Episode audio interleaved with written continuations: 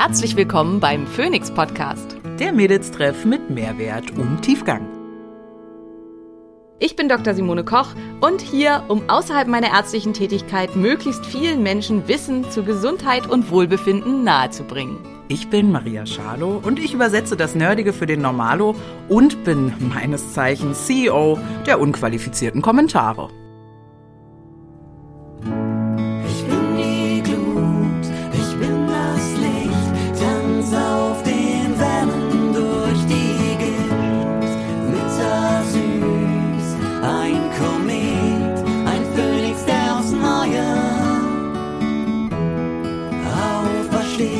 Dieser Podcast dient der reinen Wissensvermittlung. Es werden Angebote gemacht, wie du Dinge umsetzen kannst, um dein Leben zu etwas mehr Energie zu führen. Es wird jedoch kein Behandlungsverhältnis geschlossen. Der Sponsor dieser Folge ist Athletic Queens. Mit dem Code Athletic Queens slash Simone bekommt ihr eure Ration Athletic Greens für einen Monat und dazu gleichzeitig noch eine Jahresration Vitamin D sowie eine schöne Aufbewahrungsbox, einen Shaker und einen Keramiklöffel. Athletic Greens ist ein großartiges All-in-One-Supplement, mit dem du rundum versorgt bist, zumindest was den präventiven Anteil angeht. Und jetzt ganz viel Spaß mit unserem Podcast. Hallo ihr Lieben, da sind wir wieder und für heute haben wir uns auch gleich ein Thema vorgenommen, was quasi heiklar nicht sein kann, zumindest für mich so ein bisschen, Hm. nämlich das Thema Impfungen und da natürlich auch so ein bisschen speziell die Impfung gegen Covid-19 oder in Deutschland meistens einfach nur als Corona bezeichnet. Wenn das eigentlich sehr, sehr fehlerhaft ist, was mich ja immer ärgert, weil es gibt halt Unmengen von verschiedenen Coronaviren und Coronaviren beschäftigen die Menschheit quasi schon immer und ähm, sind halt unter anderem klassische Erkältungsviren, die halt auch ähm, ganz viel im Bereich der Coronaviren zu finden sind. Und hierbei handelt es sich halt eben um sehr neuartigen, deswegen ist es in, in Amerika wird es auch viel als der neuartige Coronavirus bezeichnet. Bei uns, wir sagen halt einfach Corona. Ist auch egal. Ähm, ist auf jeden Fall was, was ja immer noch sehr, sehr viele umtreibt. Wie ist das eigentlich mit den Impfungen und so weiter? Ich möchte hier gleich schon mal vorausgeben, dass, ähm, was ich schon in der ersten Folge betont habe, also für mich ist halt ganz, ganz wichtig, Fakten habe, haben keine Meinung. Ich recherchiere sehr viel, ich lese die ganzen Studien dazu. Und mein Weltbild basiert eben auch auf der Überlegung, dass ähm, uns die Wissenschaft nicht grundsätzlich betrügen will. Also dass nicht alles, was in irgendwelchen Studien genannt wird oder so falsch ist. Natürlich gibt es Studien mit einem, die unter einem hohen ähm, finanziellen, monetären und wirtschaftlichen Interesse gemacht wurden und wo auch schon vorher klar war, was da nach Möglichkeit rauskommen sollte. Aber es gibt halt auch wahnsinnig viel gute Grundlagenforschung, die ähm, nicht unter irgendeinem wirtschaftlichen Interesse stehen, sondern die relativ äh, frei und unabhängig finanziert werden. Und gerade im Bezug auf Covid-19 muss man sagen, hat sich die wissenschaftliche Gemeinde der Welt sehr stark zusammengeschlossen, weil einfach sehr ähm, viel Daten gesammelt wurden und gesammelt werden. Und um die auszuwerten und entsprechend zu gucken und ganz viele Wissenschaftler und ähm, Ärzte und Menschen, die auch peripher tätig sind, so wie ich auch, haben angefangen, kleine Studien zu machen und ihre Ergebnisse und ihre Erkenntnisse zusammenzustellen und auch der Allgemeinheit zur Verfügung zu stellen. Und dank neuer ähm, ähm, Plattformen wie zum Beispiel ResearchGate, wo man halt auch ohne Review, was das ist und so weiter, da kommen wir vielleicht mal ein anderes Mal zu. Das ist, hat nämlich auch seine Probleme, aber wo man halt ohne, dass jemand anders noch überprüft hat, macht das überhaupt Sinn, das schon zur Verfügung stellen kann, so dass die Menschen das lesen können. Und dadurch gibt es ganz, ganz, ganz viel unabhängige Forschung dazu. Ich habe ja selber auch ähm, ein Studienprojekt gemacht, wo ich halt 45 Hochleistungssportler untersucht habe, die alle an Covid-19 erkrankt waren und halt geguckt habe, wie lang schnell erholen die sich, ähm, wie geht's denen, wie viel hatten die Symptome, wie waren deren Blutwerte und so weiter. Und ähm, das halt auch zusammengeschrieben habe und zur Verfügung gestellt habe. Und das haben ganz, ganz viele gemacht. Also dieses das, was oft behauptet wird, dass bei allen Studien ein wirtschaftliches Interesse dahinter steht und dass man deswegen grundsätzlich sämtlichen wissenschaftlichen Studien nicht glauben sollte. Das ist meiner Meinung nach einfach Quatsch. Und ich betrachte mich selber halt als auch als Wissenschaftlerin. Und wenn ich so einer Meinung anhängen würde, dann würde das einfach auch mein ganzes sonstiges Weltbild in Frage stellen. Einfach damit ein Hintergrund dazu besteht, wie ich arbeite und wie ich denke.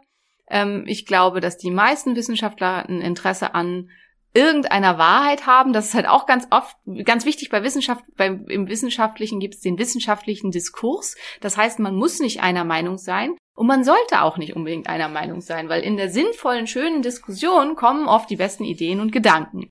Ähm, aber man ist eben auf der Suche nach dem, nach der kleinsten gemeinsamen Wirklichkeit, nach dem, wo man relativ sicher ist, dass das so stimmt. So richtig sicher sind wir uns tatsächlich nämlich eigentlich über nichts. Die einzig wirklich, ähm, die einzige Theorie, und das ist halt das Beste, was man in der Wissenschaft schon hat, wo man sich fast ganz sicher ist, dass das stimmt, sind Theorien, ist zum Beispiel die Gravitationstheorie. Und selbst da sind wir uns nicht ganz sicher. Also da gibt's halt ähm, die Heisenbergsche Unschärferelation, die dazu führt, dass eventuell, wenn man einen Ball eine Million Mal hochwirft, er ein einziges Mal auch nach oben steigt, statt nach unten zu fallen, zumindest physikalisch, theoretisch. So, das war jetzt sehr weit ausgeholt. Maria hat mich aber noch nicht gegen den Fuß getreten.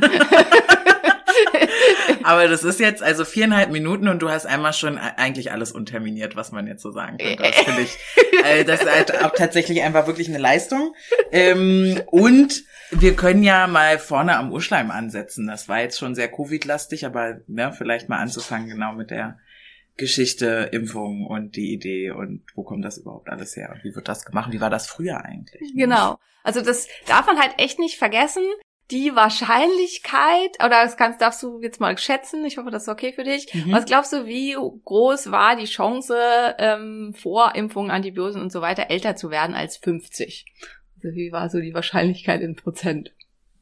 Zehn Prozent? Ah, ganz so schlecht war es nicht. Was Gott sei, es war Gott sei Dank so in etwa ähm, 60 Prozent. Also 60 Prozent wurden so älter als 50, doch mhm. so viel. Aber immerhin muss man sagen, halt 40 Prozent nicht. Ja. Und woran sind die gestorben? Die sind nicht wie heutzutage meistens gestorben an Herzinfarkt, Schlaganfall, sonstigen äh, Krebserkrankungen, Zivilisationserkrankungen, Demenz oder irgendwie sowas. Das gab's da fast noch gar nicht, sondern die wurden halt überwiegend zum aller, allergrößten äh, Anteil durch Infektionskrankheiten dahin gerafft oder halt durch Infektionen nach Verletzungen. Mhm. Also da hat es halt manchmal ausgereicht, man hat sich, was weiß ich, beim Essen kochen mit einem Messer geschnitten, mit dem man gerade ähm, das schon längere Zeit abgehangene Fleisch geschnitten hatte, wo dann halt einfach zwangsweise Fermentationsbakterien in großer Menge dran sind, die dann den ganzen Körper übersiedelt haben, wenn man gerade nicht so absolut fit war und dann ist man leider an sowas gestorben. Das finde ich halt wichtig, sich das auch immer mal wieder klar zu machen, dass Infektionskrankheiten einfach die, die Todesursache Nummer eins war, ähm, bis noch ähm, ins äh, 1940 irgendwas rein, bevor halt ähm, die Antibiotika gefunden wurden, wobei es da eben schon deutlich abgenommen hatte, ähm, die Todesrate von Infektionskrankheiten durch Impfung. Ähm, angefangen hat das Ganze so in etwa vor 200 Jahren und so muss man halt auch sagen, ist auch noch nicht, gar nicht so lange her, ne? Mhm. 200 Jahre. Also wenn man sich anguckt, was wir heute halt alles so treiben, ist es schon echt Wahnsinn, wie krass die Entwicklung in der Medizin und so da war. Also vorher hat man halt ganz, ganz lange Zeit irgendwie immer so ein bisschen dasselbe gemacht. Und vor 2000 Jahren waren zum Teil die Ägypter und Perser und ähm, ähm, die chinesische Medizin und so weiter, als das hier vor 200 Jahren der Fall war. Und dann gab es immer wieder Rückschritte, aber so richtig voran ging es nicht. Und was wir in den letzten 200 Jahren alles ähm, bewegt und verändert haben, ist schon Wahnsinn. So, ich verliere mich mal wieder. Ähm, wir waren bei Impfung. Angefangen hat das Ganze mit den Pocken. Die Pocken äh, sind eine der schlimmsten Erkrankungen, die die Menschheit gekannt hat. Und halt da auch im Vergleich zu dem, was wir jetzt eben erleben, die schwarzen Potte, äh, Pocken, die schwarzen Blattern haben eine Todesrate von nahezu 100 Prozent. Mhm. Und das ist halt einfach auch was, ähm, es gibt weniger schlimme Formen der Pocken, die dann noch eine Todesrate von etwa ein Drittel hatten, was aber auch schlimm war plus eine Pockenerkrankung hinterließ ein schwer gezeichnet für den Rest des Lebens, was halt auch einfach ganz, ganz furchtbar für die Menschen war. Ja, und ähm, das war das, womit es losging. Was heißt, man hatte ein wahnsinnig hohes Interesse, ähm, dagegen irgendwas zu finden. Und das ist halt auch ganz, ganz wichtig. Insgesamt traditionell wurde an Impfstoffen immer nur geforscht oder nach Impfstoffen gesucht für Krankheiten, die eine sehr hohe Mortalität haben, das heißt, die ziemlich tödlich sind. Und eine hohe Morbidität, das heißt, dass man nach der Erkrankung was zurückbehält, was einen für den Rest des Lebens beeinträchtigt. Das ist halt sehr unterschiedlich. Wie gesagt, die Pocken, hohe Mortalität, hohe Sterblichkeitsrate, aber eben auch Morbidität durch eine ähm, kosmetische Zeichnung für den Rest des Lebens, die wirklich sehr beeinträchtigend sein konnte. Mumps zum Beispiel eine Erkrankung, ganz, ganz geringe Mortalität, eigentlich null, aber ganz hohe Morbidität. Und zwar auf eine Art und Weise, jeder 200. Mumps-Erkrankte kriegt äh, kriegt eine Hirnhautentzündung und kann halt dadurch schwerwiegende Langzeitschäden für den Rest seines Lebens haben. Und sogar jeder 30. männliche Mumps-Erkrankte bekommt eine Orchitis, also eine ähm, Entzündung des Hodens, der, die im schlimmsten Fall dann zur Infertilität für den Rest des Lebens führen kann. Also Mumps eine Erkrankung mit einer sehr hohen Morbidität, wodurch eben auch ein hohes Interesse daran bestand, gegen Mumps einen Impfstoff zu entwickeln. Ähm, warum entwickelt man nicht einfach gegen jede Erkrankung irgendwie einen Impfstoff? Ich meine, so die alljährlichen saisonalen Schnupfen, die nerven ja schon ganz schön, weil die Entwicklung von Impfstoffen wahnsinnig teuer ist. Also es ist ein sehr, sehr hoher ähm, wirtschaftlicher und monetärer Aufwand, ähm, weil nichts so gut überprüft sein muss wie ein Impfstoff, weil schließlich ähm, behandeln wir damit eben Gesunde. Und ähm, dadurch muss die Sicherheit so hoch sein wie irgendwie möglich. Und deswegen ist die Entwicklung von Impfstoffen besonders teuer und deswegen wird halt nicht wahllos gegen irgendwas geimpft, sondern tendenziell werden Erkrankungen rausgesucht mit einer sehr hohen Mortalität und Morbidität.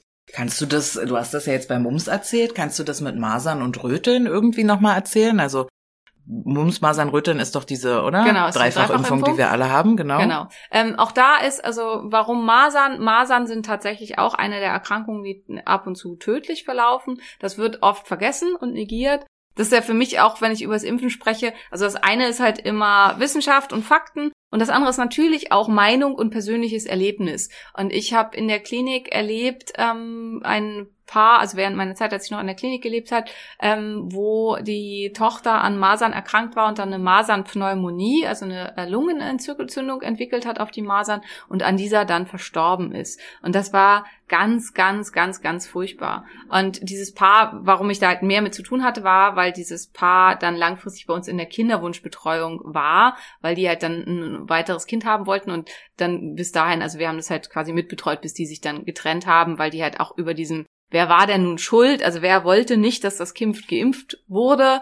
Sind die dann zerbrochen, weil sie einfach dieses, ähm, also für sich jeder und aber auch als Paar komplett, weil sie einfach mit dieser gefühlten Schuld nicht leben konnten. Und das war für mich auch, war für mich halt ein unglaublich einschneidendes Erlebnis, was für mich auch klar gemacht hat, meine Kinder werden gegen Masern auf jeden Fall geimpft, weil das ist halt oft, ist was, was ganz oft vergessen wird. Masern ist potenziell tödlich und halt eben auch gar nicht so super selten. Und es kann halt auch langfristig, also es gibt die ähm, äh, eine Slow-Virus-Version der Masern, die nach Jahren ähm, dann zum Tod führt, die dann zu einem ähm, Zerfall des Nervensystems ähm, führt und wo die Kinder dann auch und die halt 100% tödlich ist. Und das ist halt das Problem bei Viruserkrankungen. Man kann, wenn es dann zu so einem Verlauf kommt, man kann als Arzt oder als Außenstehender, man kann überhaupt nichts tun. Und das ist halt ganz, ganz furchtbar. Gerade auch bei den Masern. Die einzige Behandlung, die wir nach wie vor haben, ist die präventive Impfung. Ansonsten gibt es keine Behandlung. Und man muss halt mit dem Verlauf leben, wie auch immer er ist. Und in den meisten Fällen verläuft's blande und die kriegen halt nur halt die Masern pusteln und das war's und dann hinterher ist alles wieder gut.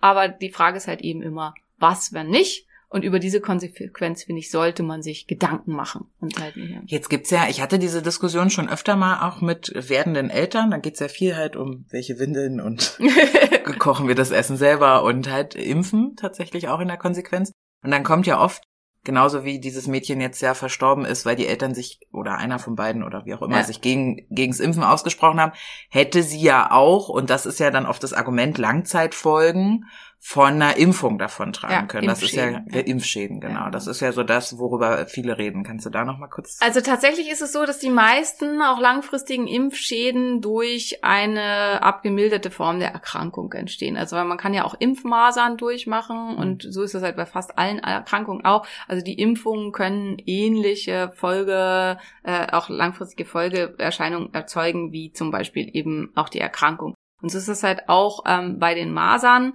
dass die meisten ähm, Folgeerkrankungen halt eben dadurch entstehen, dass eine abgemilderte Form der Erkrankung durchgemacht wurde.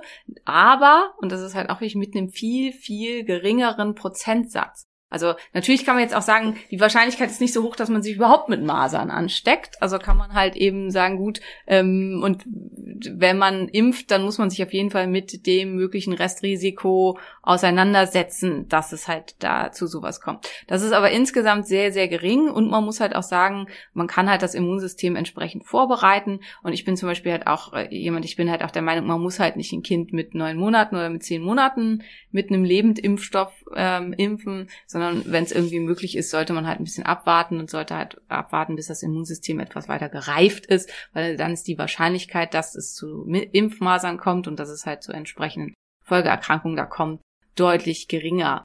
Ähm, aber ansonsten. Von welchem Alter sprechen wir da dann? So zwei oder so, Okay. so zwei, zweieinhalb vielleicht. Ähm, aber da muss man halt auch gucken, also zum Beispiel meinen Jüngsten habe ich relativ früh geimpft. Ähm, da war der, glaube ich, ein Jahr und zwei Monate oder so, weil es einfach gerade eine Masernepidemie Mhm. in ähm, Berlin gab und mir es halt wirklich wichtig war, dass er gegen Masern geimpft war. Aber es war dann auch, also ich, nachdem ich ihn geimpft hatte, also das ist bis heute so, mein Jüngster ist ein total geschilltes Kind, also der ist immer super entspannt und eher auch so ein ruhigerer Vertreter und der hat nie geweint, eigentlich wirklich nie. Und nach der Impfung hat er echt zwei Wochen lang durchgebrüllt. Und ich habe halt gedacht, oh Gott, ich habe mein Kind kaputt gemacht, ähm, Persönlichkeitsveränderung, keine Ahnung. Und habe dann halt ihn aber hochdosiert mit ähm, Probiotika behandelt und mit Antioxidantien. Und dann war es halt auch wieder weg. Und Gott sei Dank. Ähm, aber also es gibt halt so, also es hat schon Auswirkungen, äh, gerade eben aufs Immunsystem und dann auch auf alles andere. Das ist auf jeden Fall so. Und ich, das ist halt auch mir ganz, ganz wichtig. Die Entscheidung, finde ich, darf jeder für sich selber treffen. Und wenn man sich halt sagt, okay, die Wahrscheinlichkeit, dass mein Kind überhaupt Masern kriegt, ist sehr, sehr gering und dass es dann halt noch einen schlimmen Verlauf kriegt, ist halt auch sehr gering. Und das steht im Verhältnis zu der extrem geringen äh, Häufigkeit von Langzeitimpfwirkungen. Aber wenn ich halt das Kind impfe, dann muss ich mich da damit auseinandersetzen und habe das auf jeden Fall selbst verursacht. Ich entscheide mich für die andere Variante. Ist für mich alles okay.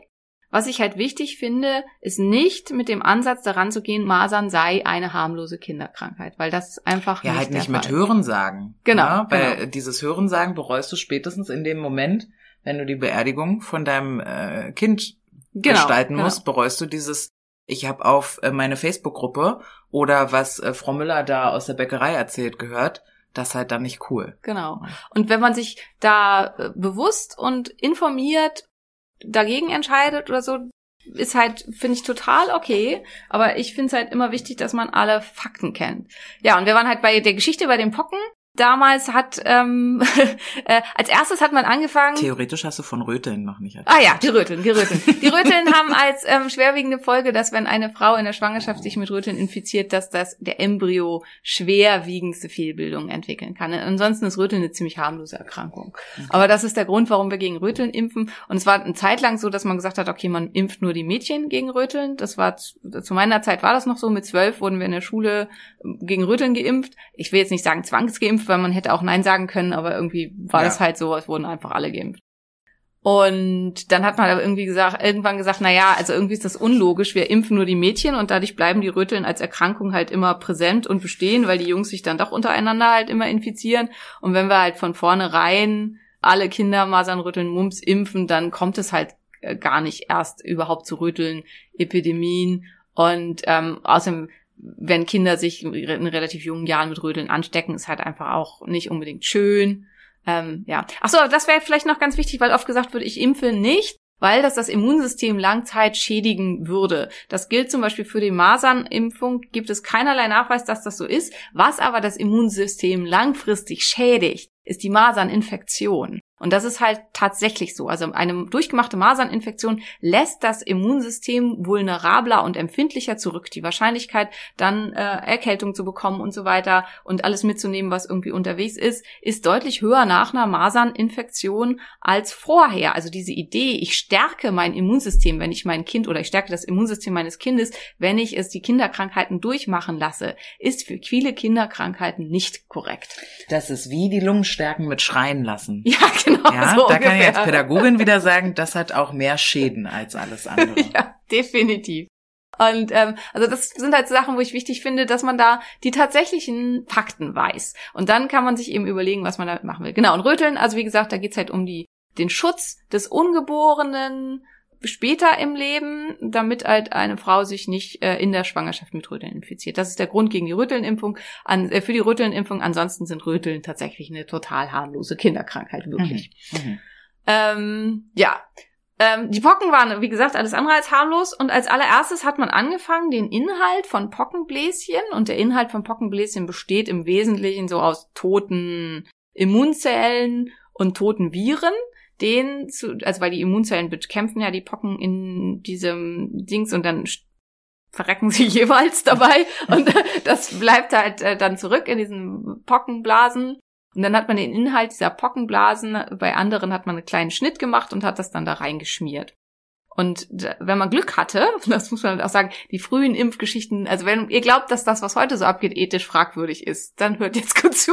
Also das, was man damals so getrieben hat, war wirklich äh, zum Haare raufen. Aber andererseits wären wir halt nicht da, wo wir jetzt sind, wenn man das nicht gemacht hätte. Aber das soll jetzt nicht heißen, dass ich das irgendwie, ähm, ja, dass ich das reinwaschen möchte. Das möchte ich nicht ja, also die, dann hat man das da reingeschmiert und wenn man Glück hatte, dann war derjenige, hat er äh, keine schwere Infektion entwickelt, sondern nur eine Immunität und war dann gegen Pocken immun. Wenn man Pech hatte, hat er, waren doch noch zu, zu, zu viel lebendige Viren da drin und hat sich angesteckt mit Pocken und ist dann leider gestorben. Also, ähm, zumindest in vielen Fällen. Oder hat halt eben eine Pockeninfektion. Ja, nicht schön.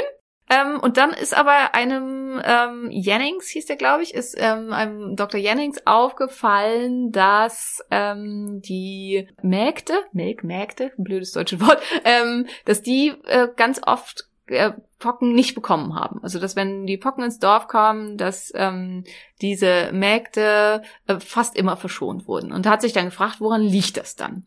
Und ähm, hat festgestellt, dass die fast immer in ihrem Leben irgendwann Kuhpocken hatten. Kuhpocken sind wesentlich harmloser, also sowohl für die Kuh als auch für den Menschen, führen meistens zu einer leichten Pockenbildung an den Händen, an der Haut der Hände und dann ist das durchgestanden und dann ist alles wieder in Ordnung. Und der hat dann auch, äh, ethisch sehr, sehr, sehr fragwürdig, sich den Sohn seines Gärtners geschnappt und den absichtlich willentlich mit Kuhpocken infiziert. Ähm, der junge Mann hat das Gott sei Dank gut überstanden.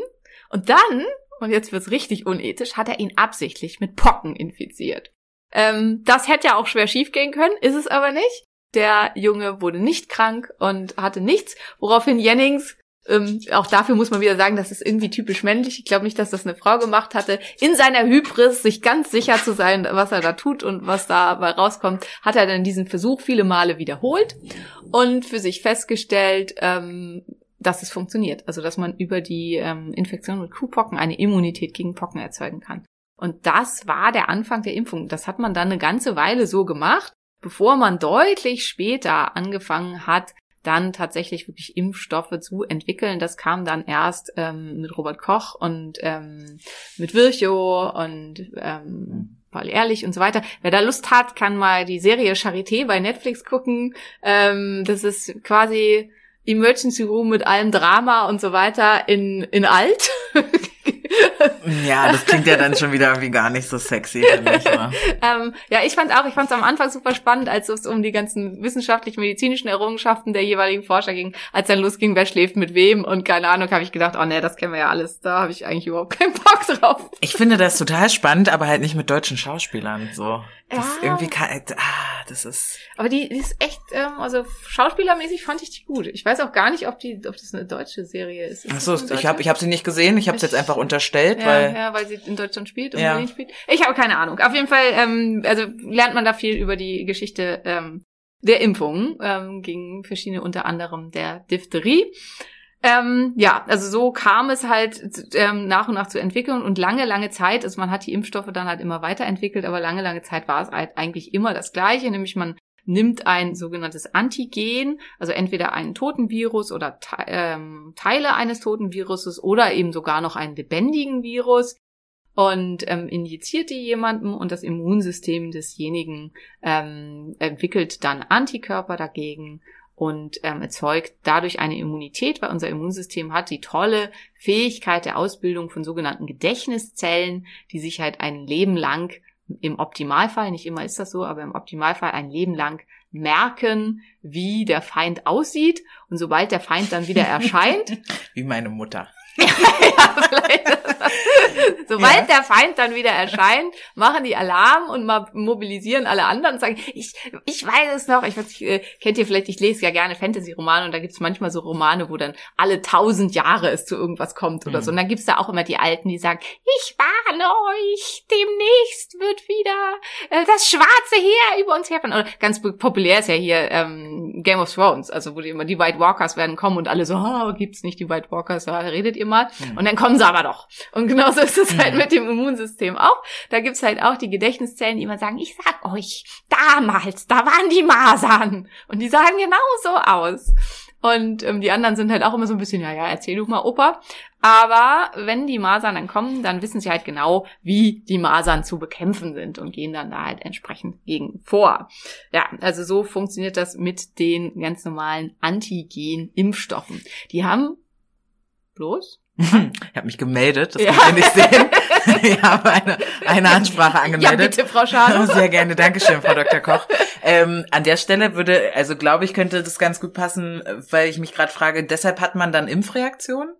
Also weil man eigentlich eine kleine, eine kleine Genau. Krankheit sozusagen hat? Ah, Genau, okay, genau, okay, genau. ja. Also mehr oder weniger klein, ne? Und das ist aber auch das Problem bei den Antigenimpfstoffen, wenn zu klein, also wenn ich zum Beispiel einen zerteilten Totimpfstoff nehme, also ich nehme einen Virus, den ich halt möglichst klein gehackt habe und der halt, ähm, dann kann es sein, dass das nicht ausreicht, dass mein Körper ausreichend Antikörper produziert dagegen. Und deswegen gebe ich noch was dazu, was dem Immunsystem nochmal richtig Feuer unterm Arsch macht. Und das sind die sogenannten Adjuvantien.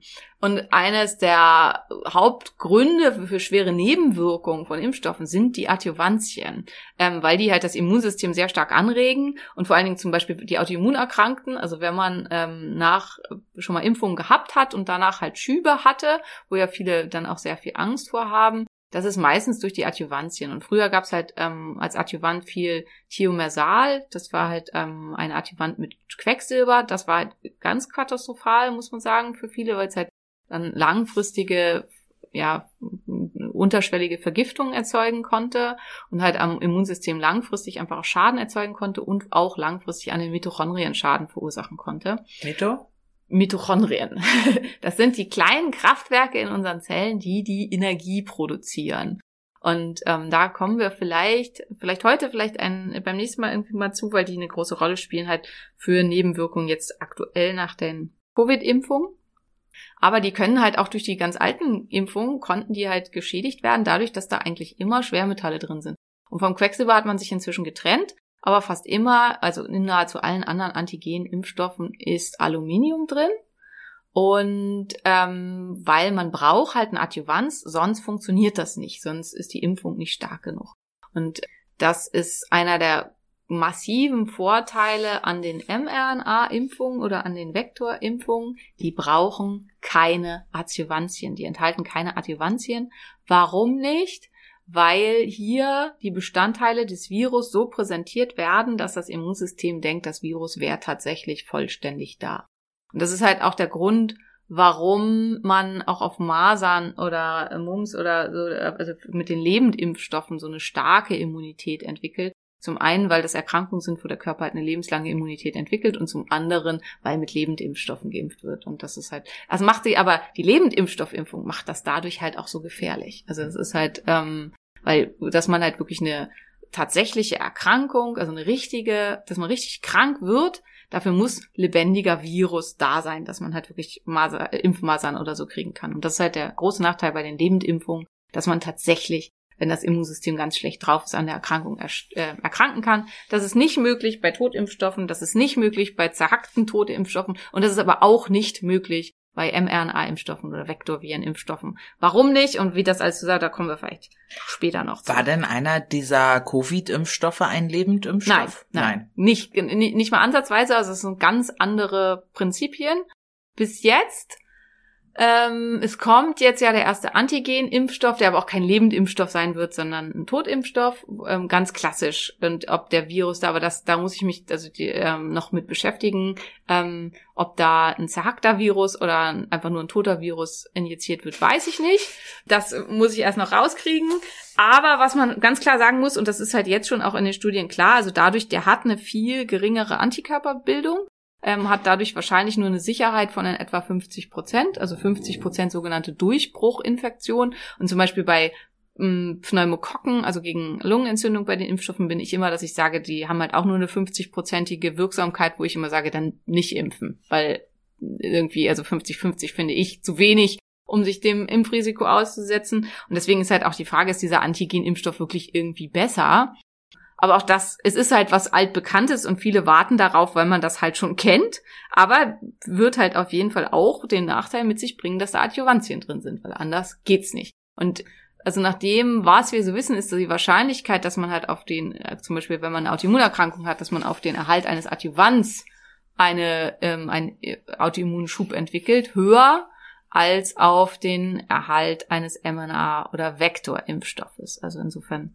Ähm, Kannst du da mit Namen arbeiten in der jetzigen Zeit? Also ha- haben Adjuvantien waren ja diese Schwermetalle. genau, das sind Genau. die Schwermetalle, die darin sind. Und genau. die sind in allen Covid-Impfstoffen drin? Nee, in den Covid-Impfstoffen sind sie halt eben gar nicht drin. Also Ah, ja. in allen, die wir bis jetzt haben, also egal ob AstraZeneca, Johnson Johnson, Moderna oder BioNTech Pfizer, Was mit Sputnik? äh, Sputnik habe ich ehrlich gesagt in meiner Recherche ziemlich außen vor gelassen. Echt? Okay. Äh, weil der von, bei uns nicht verimpft wird. Ähm, ja, also Schande über mich, aber ähm, ich habe mich mit Sputnik ganz, ganz wenig beschäftigt. War auch nur fürs Lachen gerade. Ja, ähm, äh, wer da, also es gibt ja auch einige, es gibt ja einige, die echt die pilgern nach Russland, weil sie den irgendwie für besser halten.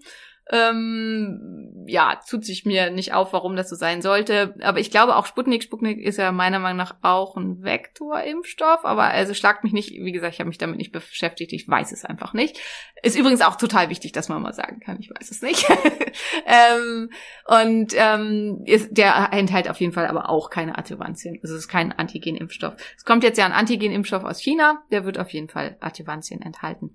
Ähm, wie funktionieren diese Impfstoffe? Also widmen wir uns vielleicht erstmal dem mRNA-Impfstoff. Können wir jetzt ja einfach, Maria ist ja eine schlaue ähm, äh, Frau. Weißt du, was eine mRNA ist? Ich wollte gerade fragen, ob du den, also ob du den Namen dazu sagen kannst von dem mRNA-Impfstoff. ich glaube, dass, äh, dass ich es nicht erklären kann. Also ich kenne DNA Ja. und ich habe mitbekommen, dass es eine Diskussion gab, ob denn die Impfstoffe irgendwie, ähm, irgendwer hat mir erzählt, dass sich Frauen, die noch Kinder bekommen wollen, nicht impfen lassen sollen, weil das geht irgendwie auf die DNA über oder so. Das habe ich mal auf so, einem- na, diese Balkongespräche. Ja, ne? genau, also, genau. Das ist eine der ganz großen Ängste dahinter, ja. Also, was ist das jeweils? Also, er tatsächlich hat das viel miteinander zu tun mit DNA und RNA. RNA steht für Ribonukleinsäure, also das A ist immer aus dem englischen Acid, also deswegen A. Eigentlich bei uns müsste es RNS heißen, genauso wie wir eigentlich auch sagen DNS. Ähm, aber Klassischer Übersetzungsfehler. Genau, wir bedienen uns der, äh, der englischen Begriffe und sagen RNA, also Ribonucleic Acid. Und das ist jeweils immer, also unsere DNA, die befindet sich ja im Zellkern und sind halt so aufeinander, sind quasi aufgewickelte Bauanleitungen. Ähm, die DNA selber an ist ein sehr, sehr langer Strang und der wird halt so wie so ein Wollknäuel aufgewickelt. Und immer wenn man irgendwas produzieren will, also sagen wir mal, ähm, irgendwer meldet, wir brauchen jetzt hier mehr Rezeptoren für Adrenalin. Dann ähm, wird die DNA an dieser Stelle abgewickelt, wo die Bauanleitung steht fürs Adrenalin. Und dann ist sie noch äh, miteinander, also die besteht immer aus zwei Teilen, und zwar dem abzulesenden Strang und der Negativpause quasi. Und die Negativpause ist sozusagen als ähm, Sicherheit da. Grundsätzlich wird meistens eher von einer Seite abgelesen. Es kann aber von beiden Seiten abgelesen werden. Und dann wird halt äh, das wie so ein Reißverschluss auseinander gemacht und dann kann man halt die Bauanleitung angucken und die ist quasi spiegelverkehrt zweimal hier abgebildet, Mhm. also äh, auf beiden Seiten. Und man Mhm. kann von beiden Seiten ablesen. Und dann wird die sozusagen, wird die kopiert. Und das wird halt gemacht, indem, also es gibt immer so jeweils Spiegelnukleotide, ähm, ähm, die dann da draufgesetzt werden und die wird quasi abgemalt, abgeschrieben, wie auch immer. Und da, diese, dieses Abgeschriebene, das ist die RNA. Und ähm, die wird dann nochmal wieder abgeschrieben, weil sie ist ja jetzt spiegelverkehrt. Also ich habe ja ein Spiegelbild abgeschrieben und ich brauche aber ja das Originalbild, was dann produziert werden soll. Das heißt, die wird dann nochmal wieder abgeschrieben als kurzen Strang und das ist dann die mRNA. Und das M steht für Messenger, für Botschafter, für Nachricht, wie auch immer. Und die mRNA kann dann den Zellkern verlassen, geht äh, raus in die Zelle und wird dann in der Zelle in verschiedenen Apparaten, also es ist quasi, ist wie so ein Memo, wie, wie in so einem großen Ko Mhm. äh, Bürokomplex. Das Memo geht raus und auf dem Memo steht, baut Adrenalin und zwar genau so. Mhm. Also genaue Anleitung, wie man Adrenalin macht. Und dieses Memo geht dann in die Fabrik, wo halt die Fabrikarbeiter äh, sozusagen sind. Das ist in unserer Zelle unter anderem der Golgi-Apparat. Im Golgi-Apparat werden Sachen ähm, und das endoplasmatische Retikulum. Ei, ei, ei, ei, ei. genau. Okay, okay. Also das, die, die Nachricht geht dann rein in die Werkstatt. Genau, wir sagen, Da wir kommt sagen der mal die Bauleiter, Werkstatt. genau, und Genau. dann kommt der Bauleiter und sagt, hier, gib her, Genau. den Schein. Und er nimmt den Schein und baut das dann Und, genauso und zusammen. gibt's dann weiter an die Hilfsarbeiter und die bauen dann diesen Rezeptor für genau, Adrenalin. Genau, genau. Okay, aufgrund der Doppelkopie. Genau, aufgrund der Doppelkopie. Mhm. Und da wird auch schon relativ klar, das geht nicht wieder zurück. also Ja. wenn die mRNA einmal raus ist aus der Zelle, dann äh, Quatsch, einmal raus ist aus dem Zellkern, geht sie nicht wieder zurück in den Zellkern. Und jetzt gibt's halt da so, äh, sagen das, es gibt in ganz, ganz seltenen Fällen, gibt's eventuell Nachweise, dass vielleicht eine RNA auch mal wieder zurückgegangen ist. Aber so richtig sicher weiß man das nicht. Und höchstwahrscheinlich ist das nicht der Fall. Und also das, Das ist ist halt so wie bei Heisenberg und der Ball könnte auch nach oben Genau, fliegen. genau, genau. Der Ball könnte theoretisch auch nach oben fliegen. Aber Nachweise dafür, dass der Ball äh, tatsächlich, also gesehen hat's noch keiner. Hm. Und so ähnlich ist es halt auch hierbei. Das heißt, die Wahrscheinlichkeit, dass da was zurückgeht in den Zellkern und dann zu einer Veränderung der DNA führen könnte, das ist extremst, extremst, extremst unwahrscheinlich für die mRNA. Und insofern gilt es halt als super, super sicher und hat eben aber den großen Vorteil, also wie funktioniert das bei diesen Impfstoffen? Wir nehmen, ähm, wir nehmen eine mRNA und verpacken die in einen sogenannten, einen, einen Umschlag, also das heißt ein Envelope Protein, was auch nichts anderes heißt als Umschlagprotein. Und dieses Umschlagprotein, weil normalerweise ist es so, wenn ich jetzt einfach mRNA, wenn ich dir jetzt mRNA von irgendwas injizieren würde, was nicht deins ist, dann würden deine Zelle sagen, ey, wer bist du denn?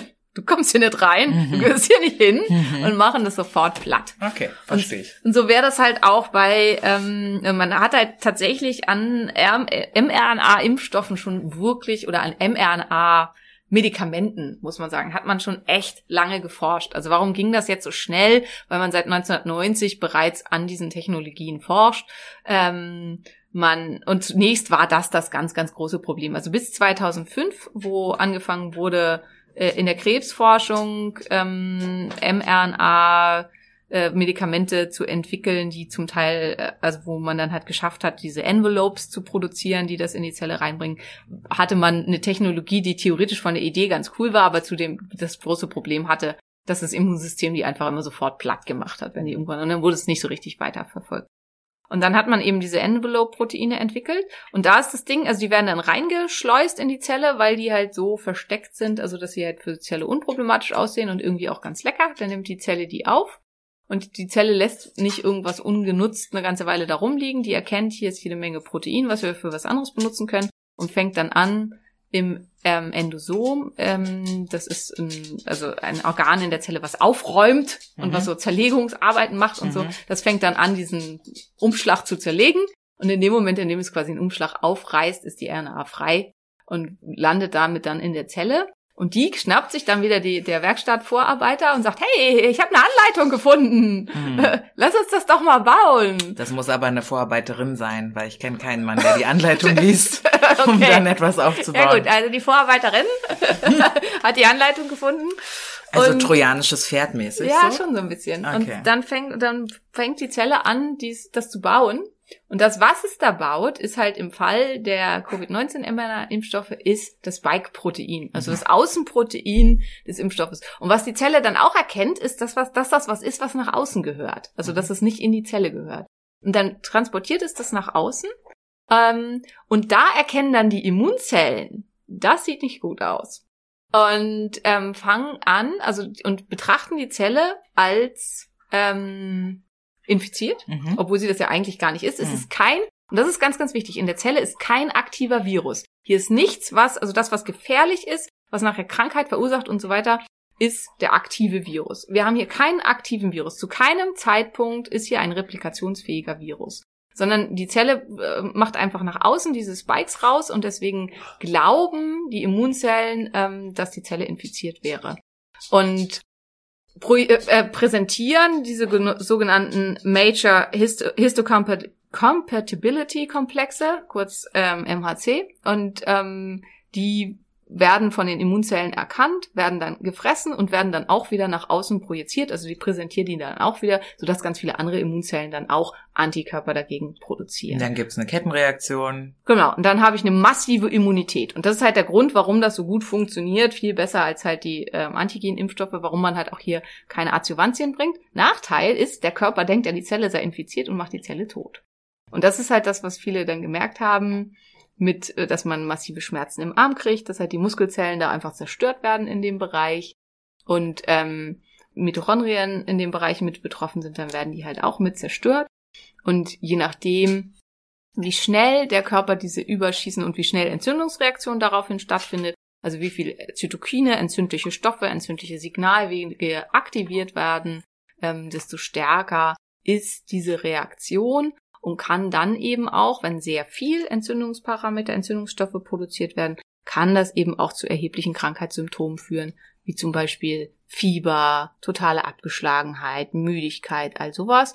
Und dadurch, dass eben eventuell ein ganz Teil Mitochondrien hops gehen, weil dieses Spike-Protein führt halt dazu, dass die äh, sehr stark dann angegriffen werden, ähm, kann es halt dann dazu führen, weil die müssen erstmal nachproduziert werden und das dauert so in etwa zwei Wochen, dass man ungefähr zwei Wochen deutlich müder ist als sonst. Also das ist das, ähm, was ganz, ganz viele bemerkt haben, dass sie einfach mehr Schlaf brauchen, deutlich müder sind als sonst. Und wer, was es halt auch als eins der Sachen ist, wer eh schon Mitochondrienprobleme hat und wo die Mitochondrien nicht gut arbeiten und wer dadurch ständig mit Müdigkeit Erschöpfung zu tun hat.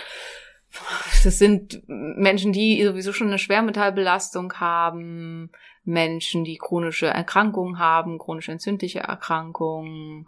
Ähm, das können Menschen sein, die starken Giftstoffen ausgelöst werden, also vor allen Dingen ähm, die Fluorquinolone, das sind bestimmte Antibiotika, die können Mitochondrienschaden verursachen, wenn man ähm, bestimmte Sachen hat. Ganz wichtig ist, das lässt sich immer, das ist immer reversibel. Also das ist halt eigentlich immer nur eine Momentaufnahme und sobald es wieder eine intakte Bauanleitung gibt und die vernünftig nachgebaut werden, ist halt auch wieder alles in Ordnung. Und deswegen ist es bei den meisten halt so auch, dass nach zwei Wochen wieder alles gut ist. Und was halt auch super viele da in dem Zusammenhang interessiert hat, ist, wie lange bleibt denn, wie lange machen denn meine Zellen das?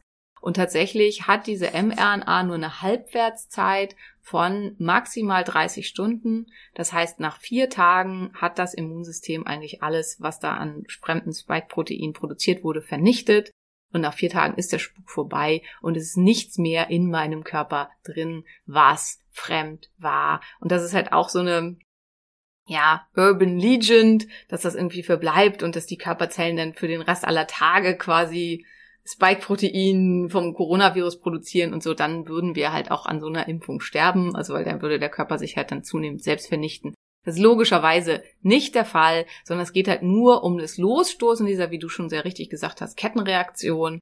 Und wenn die halt erstmal einmal angeschubst ist, dann ist es halt wie bei so einer Dominokette, dann ist es halt auch, selbst wenn man dann die ersten drei, vier, fünf Dominos entfernt, ändert das nichts mehr an der laufenden Kette nach vorne hin. Mhm. Und das ist halt hier ähm, der Fall, dass schon bereits ähm, nach vier Tagen überhaupt nichts mehr an Fremdstoffen im Körper drin ist und es halt alles abgebaut wurde und ähm, die mRNA, mRNA nicht mehr da ist.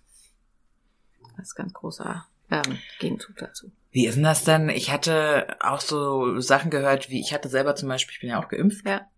Und hatte gar keine, also ich hatte ein bisschen Schmerzen im, also doch recht doll sogar bei der ja. ersten Impfung. Schmerzen im Arm, aber nichts, ähm, nichts von all dem anderen Zeug wo dann ich viel gehört habe von, ja, dann hat's nicht gewirkt bei dir oder je stärker die Nebenwirkungen sind, desto besser wirkt die Impfung. Und dann habe ich wieder gehört, ja, wenn du daran, dass du Reaktionen hast, merkst du, dass du eigentlich nicht gesund bist, dass ja. irgendwas in deinem Körper nicht, also ich habe ne, ganz viel Meine gehört. Meinung. Genau, also die einen sagen, hey, klasse, das, das heißt, du bist fit und dein Körper kann das ab. Die anderen sagen, oh Mist, ah, das heißt, es hat nicht gewirkt. Was ist denn da jetzt los? Ähm, das ist wie so oft ähm, die am wenigsten gibt die Meinung äh, oder die Aussage, die man aber ganz, ganz oft treffen muss, wenn man irgendwie ähm, ja kompetenter und ähm, ethisch vertretbarer Therapeut ist, ist, das kommt drauf an. Ähm, tatsächlich ist es halt so, ähm, wenn es kann sein, wenn man keinerlei Reaktion zeigt, dass das dafür spricht, dass vom Immunsystem tatsächlich keinerlei Reaktion stattfand. Da muss man aber sagen, das ist eigentlich nur der Fall, wenn Menschen immunsupprimiert sind. Und das ist halt auch, da ging ja auch ganz viel mit Autoimmunerkrankten durch die Presse und so weiter. Es gab tatsächlich eine Studie an Rheumatikern, dass die halt eine sehr schlechte Reaktion gezeigt haben. Aber das waren Rheumatiker, die immunsupprimiert wurden, also nahezu komplett keine Funktion mehr des Immunsystems haben. Natürlich funktioniert dann das nicht gut. Mhm. Also dann präsentieren halt die Zellen dieses Anti, dieses Spike-Protein und die, und es ist keine Zellen da, die darauf reagieren können. Also der dritte Dominostein fehlt. Wir und haben dann, Betriebsurlaub. wir haben Betriebsurlaub, ja. Und dann fallen halt die ersten drei Steine um und dann ist halt eine Riesenlücke und dann passiert gar nichts mehr. Ja. Und dann ist halt einfach Ende im Gelände. Und dann ist es natürlich, dann habe ich halt einen sogenannten Impfversager, dann passiert gar nichts. Das ist aber bei Menschen, die so nicht irgendwelche Medikamente nehmen oder so super, super, super selten. Und macht halt, also insgesamt geht man halt davon aus, von einer, also von einer schlechteren Wirksamkeit ursprünglich gegen die ganz ursprüngliche Variante von Covid-19. Das ist ja auch immer wichtig, weil der Bauplan muss halt stimmen. Hm. Wenn plötzlich, also sagen wir mal, die, die ursprünglich waren es grüne Spike-Proteine und die neuen Varianten haben jetzt gelbe und rote, dann funktioniert das halt nicht mehr so gut, weil dann denkt das Immunsystem, ah, sieht so ähnlich aus, aber ich weiß nicht, nicht ganz genau so, hm, mal gucken, greifen wir an oder nicht, vielleicht machen wir es falsch. Es halt kann man, also es ist natürlich immer, man sollte das nicht vermenschlichen, aber es hilft bei der Vorstellung. das Absolut, halt ich so bin dir sehr dankbar, dass du das tust, weil äh, das ist auch ein Argument, was äh, was ich viel mitbekomme heute Morgen erst auf LinkedIn. Ähm, Carsten Maschmeyer, man kann von ihm halten, was man möchte, geht jetzt auch gar nicht um ihn, hat aber einen Impfaufruf gestartet und praktisch jedes Kommentar, was ich unter diesem Video ähm, lesen konnte, war zum Beispiel dann, also war negativ, ne? Wie können Sie nur zum Impfen aufrufen? Äh, Punkt Nummer eins und Punkt Nummer zwei war dann sowas wie, ja, dieser Virus entwickelt sich ja und Impfen bringt dann sowieso nichts. So. Ja, genau. Und das ist halt, das, da ist was dran, wobei, ähm, da komme ich gleich, das hängt halt auch mit damit äh, zusammen. Ich komme nochmal zu dem Rest. Also wirkt er nun oder wirkt er nicht, wenn man Schmerzen hat oder nicht und so Mhm. weiter. Wer massive Impfreaktionen hatte, die über vier Tage oder sowas gehen, kann ziemlich sicher sein, dass er immun ist, aber er kann auch ziemlich sicher sein, dass mit ihm sonst was nicht stimmt. Also da würde ich halt dann schon untersuchen lassen. Also da sollte man mal einen Vitamincheck machen, einen Mineralstoffcheck, einen Immunsystemcheck allgemein, weil das bedeutet, das Immunsystem hat überreagiert, hat sehr stark äh, überreagiert und konnte sich nicht wieder beruhigen. Das ist halt da. Also normalerweise, dass mal ein, zwei Tage sowas ist und dann eine Beruhigung wieder eintritt, das ist normal. Aber wenn es halt über einen längeren Zeitraum bestehen bleibt, also in dem Fall halt so drei, vier, viel länger sollte es auf gar keinen Fall sein, aber das spricht schon dafür, dass das Immunsystem Schwierigkeiten hat, sich wieder zu beruhigen und sich wieder einzukriegen. Also das ist das, was äh, da im Balkongespräch, was halt durchaus richtig ist. Also Mhm. Wenn jemand gar keine Impfreaktion oder so gut wie keine Impfreaktion hat, aber eine sehr gute Antikörperbildung und das muss man dann tatsächlich testen. Und ich kann mich jetzt hier auch mal aus, au- outen, ähm, habe ich bis jetzt noch nicht gemacht. Also ich bin auch geimpft, zweimal mit BioNTech. Ähm, ich wurde ganz oft gefragt, warum? Ganz einfach, ich habe ganz viel immunsupprimierte Patienten. Und wie eben schon gesagt, die haben dem Ganzen nichts entgegenzusetzen. Ähm, und wenn ich, ich persönlich halte, ich halte mich im Augenblick für sehr, sehr gesund. Ich gehörte auch zu denen, die gar keine Impfreaktionen hatten. Ähm, und ich denke, auch wenn ich den Virus bekommen hätte, hätte ich den so abgewettert. Vielleicht hätte ich es nicht mal gemerkt. Aber was, wenn ich es nicht merke und ich sitze hier und mir gegenüber sitzt ein immunsupprimierter Patient, erkrankt an Covid-19 und stirbt? Und das ist halt dann das, was ich, das ist so ähnlich wie mit den Masern, was ich für mich mir überlegen musste und wo mir einfach klar war, damit könnte ich nicht leben. Das würde mich den Rest aller Tage verfolgen. Damit würde ich nicht klarkommen. Deswegen war für mich klar, zum Schutz meiner Patienten lasse ich mich impfen. Und ähm, ja, wie gesagt, ich hatte gar keine Impfreaktion und ich habe natürlich auch oft dieses gehört, so ja, dann, bist du auch nicht immun äh, und dann hat es wahrscheinlich nicht funktioniert. Deswegen habe ich natürlich bei mir selber dann Antikörper bestimmen lassen. Was ich übrigens jedem nur raten kann, der da Angst hat, bevor ich mir eine dritte Impfung reinhauen lassen würde oder eine vierte oder was auch immer, ähm, würde ich mal Antikörper bestimmen lassen. Das ist nicht teuer, das kostet irgendwie, ich glaube, 17,80 Euro, also es ist echt überschaubar. Und dann habe ich halt eine Hausnummer und bei mir kam halt raus, meine Antikörper sind so hoch, dass das Labor nicht mehr sagen konnte, wie hoch, also oberhalb von irgendwie 360 Millionen. Ähm, das ist halt super hoch, nur so im Vergleich, wenn man Covid-19 hatte, sind die tendenziell so zwischen zwei und zehn. Und ich war halt bei, wie gesagt, also oberhalb von irgendwas. Ähm, und ähm, ich bin definitiv, zumindest gegen die Variante, gegen die ich geimpft wurde, immun. Und das hat halt auch wunderbar funktioniert, obwohl ich keinerlei Impfreaktion hatte, außer, das muss man halt auch sagen, dass ich halt ähm, zwei, drei Wochen gefühlt, na zwei maximal, ähm, ein bisschen müder war bei der ersten Impfung, bei der zweiten Impfung auch schon nicht mehr. Ja, und auch da, wer auf die zweite Impfung, was halt sehr häufig war, sehr, sehr viel stärker reagiert hat, muss halt leider auch davon ausgehen, dass sein Immunsystem sich schwer wieder beruhigt. Also, dass das Immunsystem dazu neigt, auf die Barrikaden zu gehen und sich halt nicht wieder einzukriegen. Und das ist dann, was das spricht für chronisch stille Entzündung. Und da hat man dann so ein bisschen halt für sich einen Anhalt, dass es einfach Themen gibt, an denen man arbeiten sollte. Wer gar keine Impfreaktion hatte und Angst hat, er könnte eventuell keine Immunität entwickelt haben, der ähm, sollte mal Antikörper bestimmen lassen, bevor er sich einen weiteren Impfstoff geben lässt. Ja, und mit diesem, der Virus entwickelt sich ja, es wirkt dann halt nicht mehr. Ähm, das stimmt halt auch. Aber wie gesagt, also es ist halt eben so, dass das Immunsystem erkennt, okay, wir haben ursprünglich mal grüne Spikes gesehen, jetzt haben wir hier rote oder blaue. Ähm, und aber sieht schon irgendwie verdächtig aus, wir greifen das sicherheitshalber mal an. Und dann gibt's halt einen Teil des Immunsystems, der sagt, nee, das sieht nicht so aus wie das, was wir gelernt haben. Wir greifen das nicht an. Also auch beim Immunsystem gibt's halt so die Bürokraten, die sagen nicht genau so. Ja. Und dann gibt's halt die, so wie zum Beispiel Natural Killer Cells, die sind halt so tendenziell so ein bisschen so, na, verdächtig, das machen wir mal platt. Und dementsprechend verläuft wahrscheinlich die Erkrankung, die man dann durchmacht, milder. Und das ist ja auch so bei den Varianten. Das hat man ja schon festgestellt, dass die tendenziell nach einer Impfung deutlich milder verlaufen. Oder man kriegt es halt auch gar nicht, wenn man Glück hat.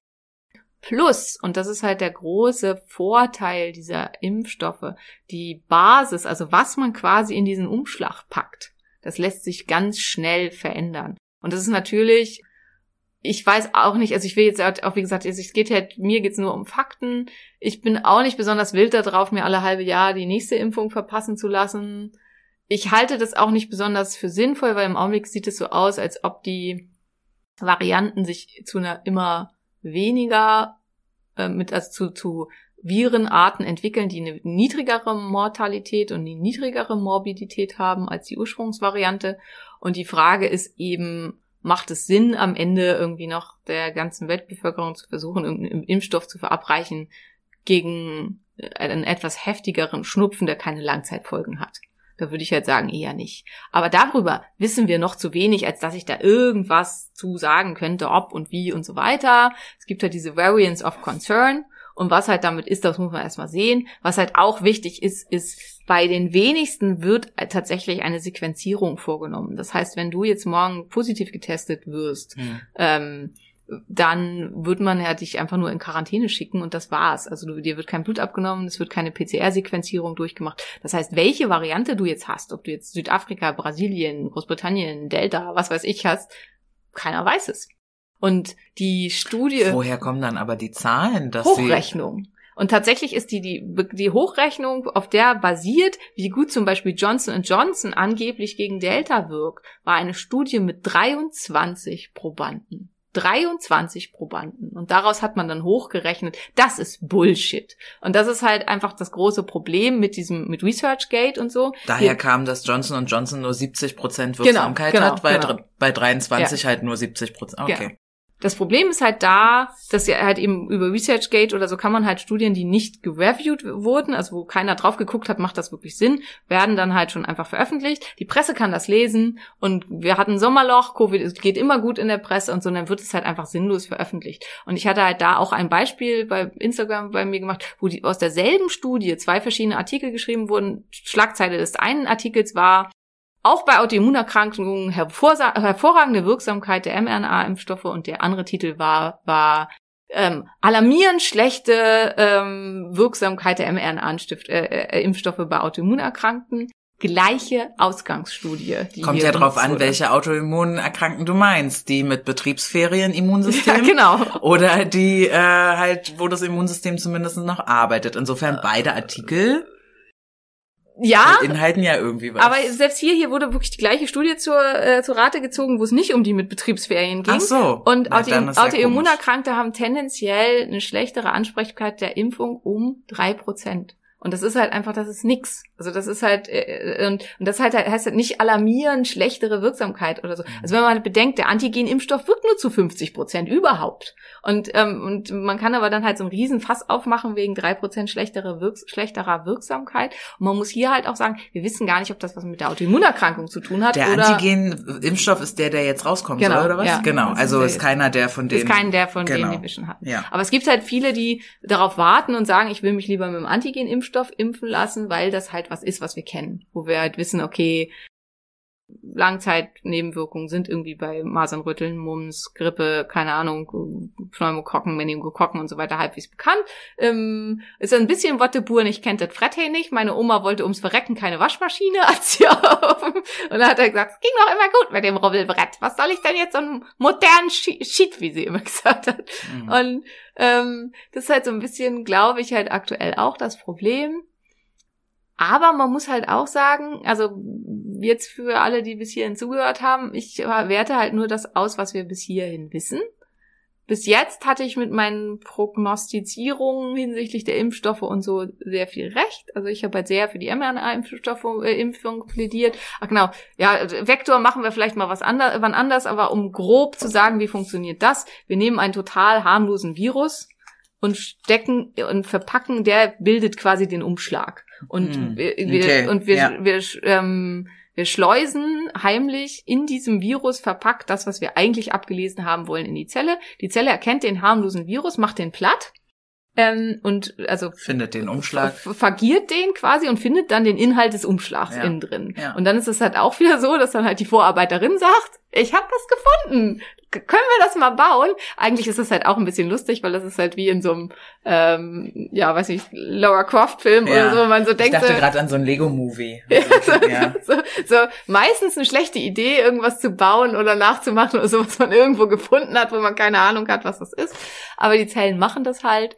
Und ähm, dann äh, der Rest ist genauso wie bei der mRNA. Also der wird Mhm. dann halt abgelesen, gebaut, Spike-Proteine werden nach außen gebracht und so weiter. Nachteil ist quasi, dass die Zelle sich zweimal mit was potenziell ähm, äh, Angreifendem auseinandersetzen muss. Also einmal eben mit dem Inhalt des Umschlags, der dann nach außen als Spike-Protein präsentiert wird, und oder mit dem Inhalt des Virus und einmal mit dem ähm, Vektorvirus selbst. Mhm. Ähm, und die deswegen machen die halt auch so stark vermehrt äh, Impfreaktionen. Also AstraZeneca hat ja sehr viel schon bei der ersten Impfung massiv ähm, Fieber und also was gemacht, macht eine sehr viel stärkere Interferon-Gamma-Reaktion ähm, und kann dadurch halt problematisch sein.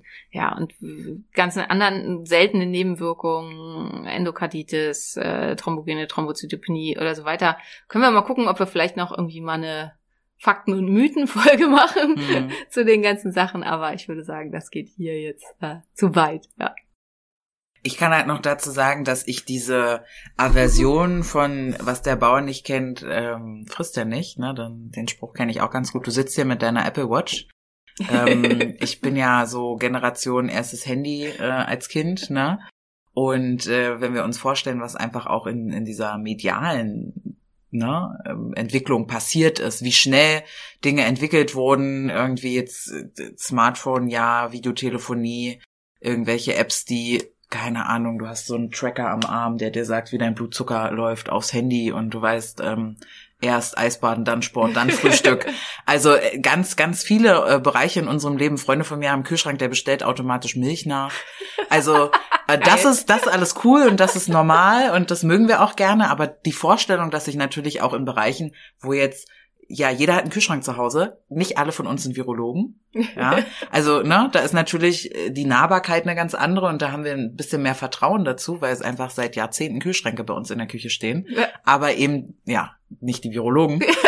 ähm, finde ich das eben, das auch nochmal zu entzerren und zu, zu gucken, okay, vielleicht gibt's da ja einfach Gründe dafür, wie zum Beispiel wir forschen seit den 90er Jahren einfach an Ja. diesem, an diesen Umschlägen und wie die versendet werden, dass die Zellen die aufnehmen. Ähm, das ist dann halt schon spannend, ja. Und man muss halt auch sagen, was ja viele so als ähm, Argument dagegen bringen, dass äh, schon lange die Firmen, die diese Sachen entwickelt hatten, gerne die großflächig auf den Markt bringen wollten und damit Geld verdienen wollten. Weil alles, was sie bis jetzt überlegt haben, hat halt nicht funktioniert. Also auch dieses ähm, individuelle Krebstargeting und so, so weit sind wir leider noch nicht. Hm. Ich, man kann halt nur ganz doll hoffen, dass wir so weit kommen. Das wäre absolut großartig. Also wenn man das schaffen würde, dass halt über mRNA-Bestandteile dann Krebszellen ähm, zerstört werden könnten. Das wäre fantastisch, aber soweit sind wir einfach noch nicht. Und es war für die Firmen eine Riesenmöglichkeit, diese seit den 90ern eigentlich sinnfrei dahinlaufende Forschung, also zumindest ohne, dass da am Ende irgendein finanzieller Output bei rauskam, zu to komplett zu monetarisieren. Ja, total. Ja. Und und ähm, Mega. also das kann man halt auf jeden Fall, das kann man nicht negieren. Das ist auf jeden Fall so. Und dass da ein Mördergeschäft mitgemacht wird, und zum Teil halt auch so, dass man vielleicht bei manchen Gruppierungen auch denkt, naja, muss das jetzt halt so sein? Ähm, das ist auch auf jeden Fall so. Aber das ist halt auch das gar nicht das, worum mir oder uns das in irgendeiner Form geht, sondern was ich halt wichtig finde, ist, dass man wirklich informiert da rangeht an das Ganze und eben nicht, ja, also nicht irgendeinem YouTube-Video glaubt, wo jemand sich ein, mit ähm, Adhesivkräften eine Münze auf den Arm klebt und sagt, er hätte jetzt einen Magneten im Arm, weil das ist einfach Quatsch. Also wer es mal ausprobieren möchte, macht euch den Arm ein bisschen nass, leckt einmal über die Münze und klebt sie auf eure Haut. Sie wird kleben bleiben. Ähm, das ist das Gesetz der Adhäsion. Das hat mit Magneten gar nichts zu tun. Okay. Und ähm, ja, also kann ich auch nur sagen, an mir klebt nix. Hast du schon ausprobiert? Nee, tatsächlich nicht. okay. Tatsächlich nicht. Aber das sind so Projekte, die können wir dann eher auf YouTube mal machen Ja, und genau. dann muss, muss ich crazy Sachen machen, ähm, die du da gut findest. Ja, mhm. verstehe ich.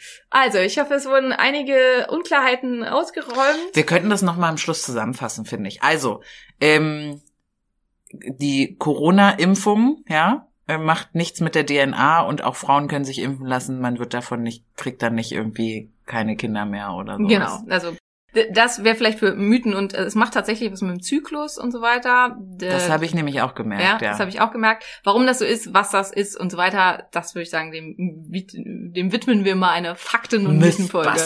Genau. Okay, finde ich gut. Ja. Ähm, genauso wie mit dem, also Mythos, es macht müde und so weiter. Ja, genau, das tut es nicht. Ähm, ja, forsch, geforscht haben wir schon seit den 90ern an mRNA-Geschichten. Das ist einer der Gründe, warum das so schnell ging. Plus, ähm, es wurde ganz, ganz viel Geld investiert von den jeweiligen Firmen. Es haben sich auch äh, jeweils ähm, staatliche Organisationen mit Firmen zusammengeschlossen.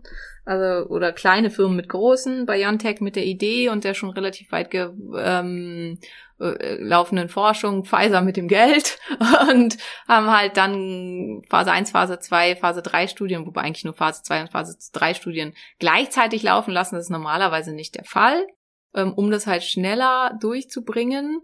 Ähm, es wurden aber trotzdem alle Regularien erfüllt.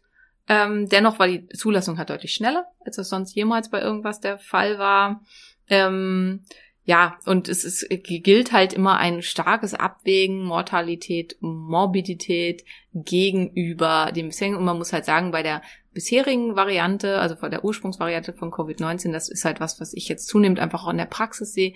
Long-Covid, ähm, die langfristigen Folgen. Und das ist ja das, was ich gesagt habe. Dieses Spike-Protein macht die Mitochondrien kaputt zu einem äh, Teil. Und wenn ich halt die Erkrankung wirklich gehabt habe, in diesem Fall macht es halt ein paar Mitochondrien in meinem Arm kaputt und ein paar Mitochondrien in der, die, innerhalb von zwei, drei Tagen. Und danach ist es weg und kommt nicht wieder. Aber wenn ich wochenlang, bei manchen ja sogar monatelang damit zu tun hatte, dann macht es mir alles kaputt. Und dann kann es halt sein, also das sehen wir halt zum Teil jetzt auch bei Hochleistungssportlern, bei Menschen, die vorher super fit sind, dass die einfach müde, malade sind, über Monate, über einen sehr, sehr langen Zeitraum und ihren, ihrem Leben halt st- stark beeinträchtigt sind. Und das ist halt diese sogenannte Morbidität, die Langzeitmorbidität. Und das ist eben die Frage, die man sich stellen muss. Und wenn man das Risiko da für sich selber als extrem gering sieht, dann soll man sich halt auch nicht impfen lassen. Und auch da ist halt wichtig, ich finde, jeder sollte seine eigene Meinung haben dürfen und niemand anders sollte ihm das aufzwingen, was da. Und dieses, dass irgendwie alle versuchen, sich immer gegenseitig ihre jeweilige Meinung aufs Auge zu drücken, das führt nirgendwo hin und ist auch völlig unnötig, weil ähm, irgendwie 17 Prozent haben irgendwie angegeben, sie sollen sich nicht impfen lassen. Dann eben nicht. Das macht auf die Herdenimmunität überhaupt keine Auswirkung. Also es ist nicht wichtig, dass sich, äh, und Dann, wenn halt dein Nachbar aus welchem Grund. Und es kann halt auch sein, der hat einen guten Grund, warum er sich nicht impfen lassen will. Er hat eine, hat drei schwere Autoimmunerkrankungen und fürchtet einen Schub. Der hat, ist vielleicht tatsächlich immunsupprimiert. Ähm, der ist einfach schwach und gebrechlich und hat Angst, dass er sich halt von dem kurzfristigen Mitochondrienschaden, der einfach auftritt, was Fakt ist, nicht wieder erholt dann lass ihn doch in Ruhe. Und andersrum, wenn du der Meinung bist, die Impfung ist böse und du würdest es auf keinen Fall machen lassen, weil zu neu und zu unbekannt, oder du einfach auch nicht möchtest, dass jemand anders über deinen Körper entscheidet, da, dann ist es auch deine Entscheidung. Aber dann wäre es halt schön, wenn du nicht äh, deinen Bürokollegen deswegen anschreist oder fertig machst, weil auch der hat halt ein Recht auf seine eigene Meinung, denke ich. Aber am Ende muss es halt jeder für sich entscheiden. Hm. Ich sehe das nicht ganz so liberalitär, kann man das so sagen? Ja. Ähm, weil ich bin dann der Meinung, dann bleib aber auch zu Hause. So, lass dich nicht impfen, okay, cool. Aber dann, also, ne, diese, diese Impfpflichtgeschichte, ähm, für mich sind das einfach Konsequenzen. Wer einen Hauptschulabschluss hat, wird halt tendenziell eher nicht CEO von einem internationalen Konzern. Ja, und da können wir jetzt auch nicht sagen, dass er dann irgendwie unfair. ja, stimmt. Ja. Ähm, und wer nicht geimpft ist, kann dann halt nicht auf das 60.000 Mann und Frauen Festival fahren.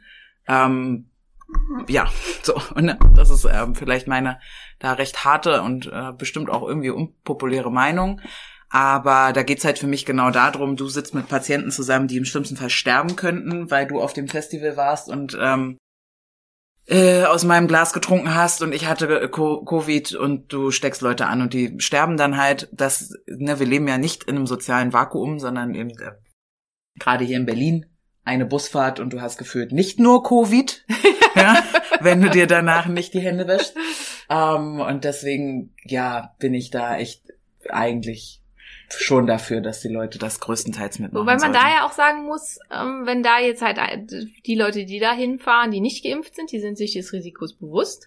Und alle anderen sind ja bestenfalls dann geimpft und sollten halt, aber das ist jetzt minus die Varianten, das Mhm. macht es halt deutlich komplizierter, Mhm. ähm, aber sollten dann halt einfach auch kein hohes Risiko haben, sich zu infizieren. Und dann ist es halt auch wieder egal. Also es ist halt eben dieses, dass man die Idee hat, es müssen alle geimpft sein, damit wir safe sind. Das ist nicht der Fall. Also wir, es muss halt nur ein gewisser Anteil geimpft sein. Und da ist man sich noch uneinig, wie hoch der ist, aber der liegt wahrscheinlich irgendwo zwischen 65 und 75 Prozent. Vielleicht sogar, also mit den Varianten und so, vielleicht sogar in den 80er Bereich. Aber das alles bleibt halt unterhalb der 17 Prozent, die sich nicht impfen lassen wollen. Mhm. Also insofern, ähm, ja, finde ich das halt auch, also dass man das dann auch entspannt sehen kann, weil wie gesagt, also die, die eben nicht geimpft sind, die wissen ja, dass sie sich potenziell dann infizieren können und sind sich hoffentlich des Risikos bewusst und die anderen sollten durch die gemeinsame Immunität sicher sein, wenn wir denn überhaupt irgendwann mal zu diesen Zahlen kommen. Da sind wir ja im Augenblick noch nicht. Und wenn halt nicht so eine starke Mutationsrate da ist, dass das sowieso alles nicht mehr funktioniert, aber dann müssen wir sowieso neu reden. Also das halt, Aber das wissen wir auch noch nicht, ne? nee, das wissen wir noch nicht. Das heißt, auch du kannst jetzt überhaupt, also, oder die, die Studien, die du gelesen hast, so, können gar nicht sagen, wie, also ich bin ja der, zum Beispiel der Meinung, vierter Lockdown wird kommen. Wahrscheinlich. So, ne? Also ich habe gehört, viele holen sich die Zweitimpfung gerade nicht Ja. ab, weil es geht ja auch alles ohne Ja. Impfung sozusagen, also essen gehen, shoppen gehen und so. Ähm, und dann kommt der Herbst und dann ist ja auch Testpflicht gerade runtergeschraubt und dann kommt die Testpflicht ver ver vermutlich wieder hoch und dann stellen wir fest, oh Gott, die Inzidenzen waren ja doch gar nicht so niedrig, wie wir gedacht haben. Dänemark hat gerade wieder irgendwie Quarantäne eingeführt nach der Ausreise und naja, viele andere Länder auch. Ich vermute also, der vierte Lockdown wird kommen und so und äh, am liebsten hätte ich so eine Antwort auf die Frage, wie viele dann noch? Ja, das wissen wir nicht. Das wäre schön, wenn man das irgendwie voraussehen könnte. Ja. Hängt halt einfach auch ganz stark davon ab, wie schnell dieser dämliche Virus mutiert. Und das weiß halt keiner.